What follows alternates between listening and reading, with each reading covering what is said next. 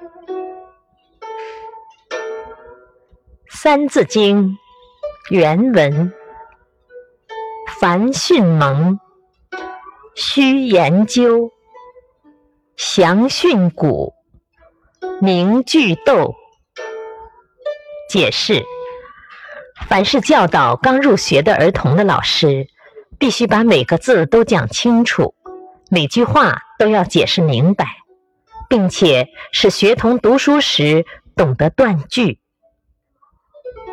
启示：人们在开始读书的时候，必须打下一个良好的基础。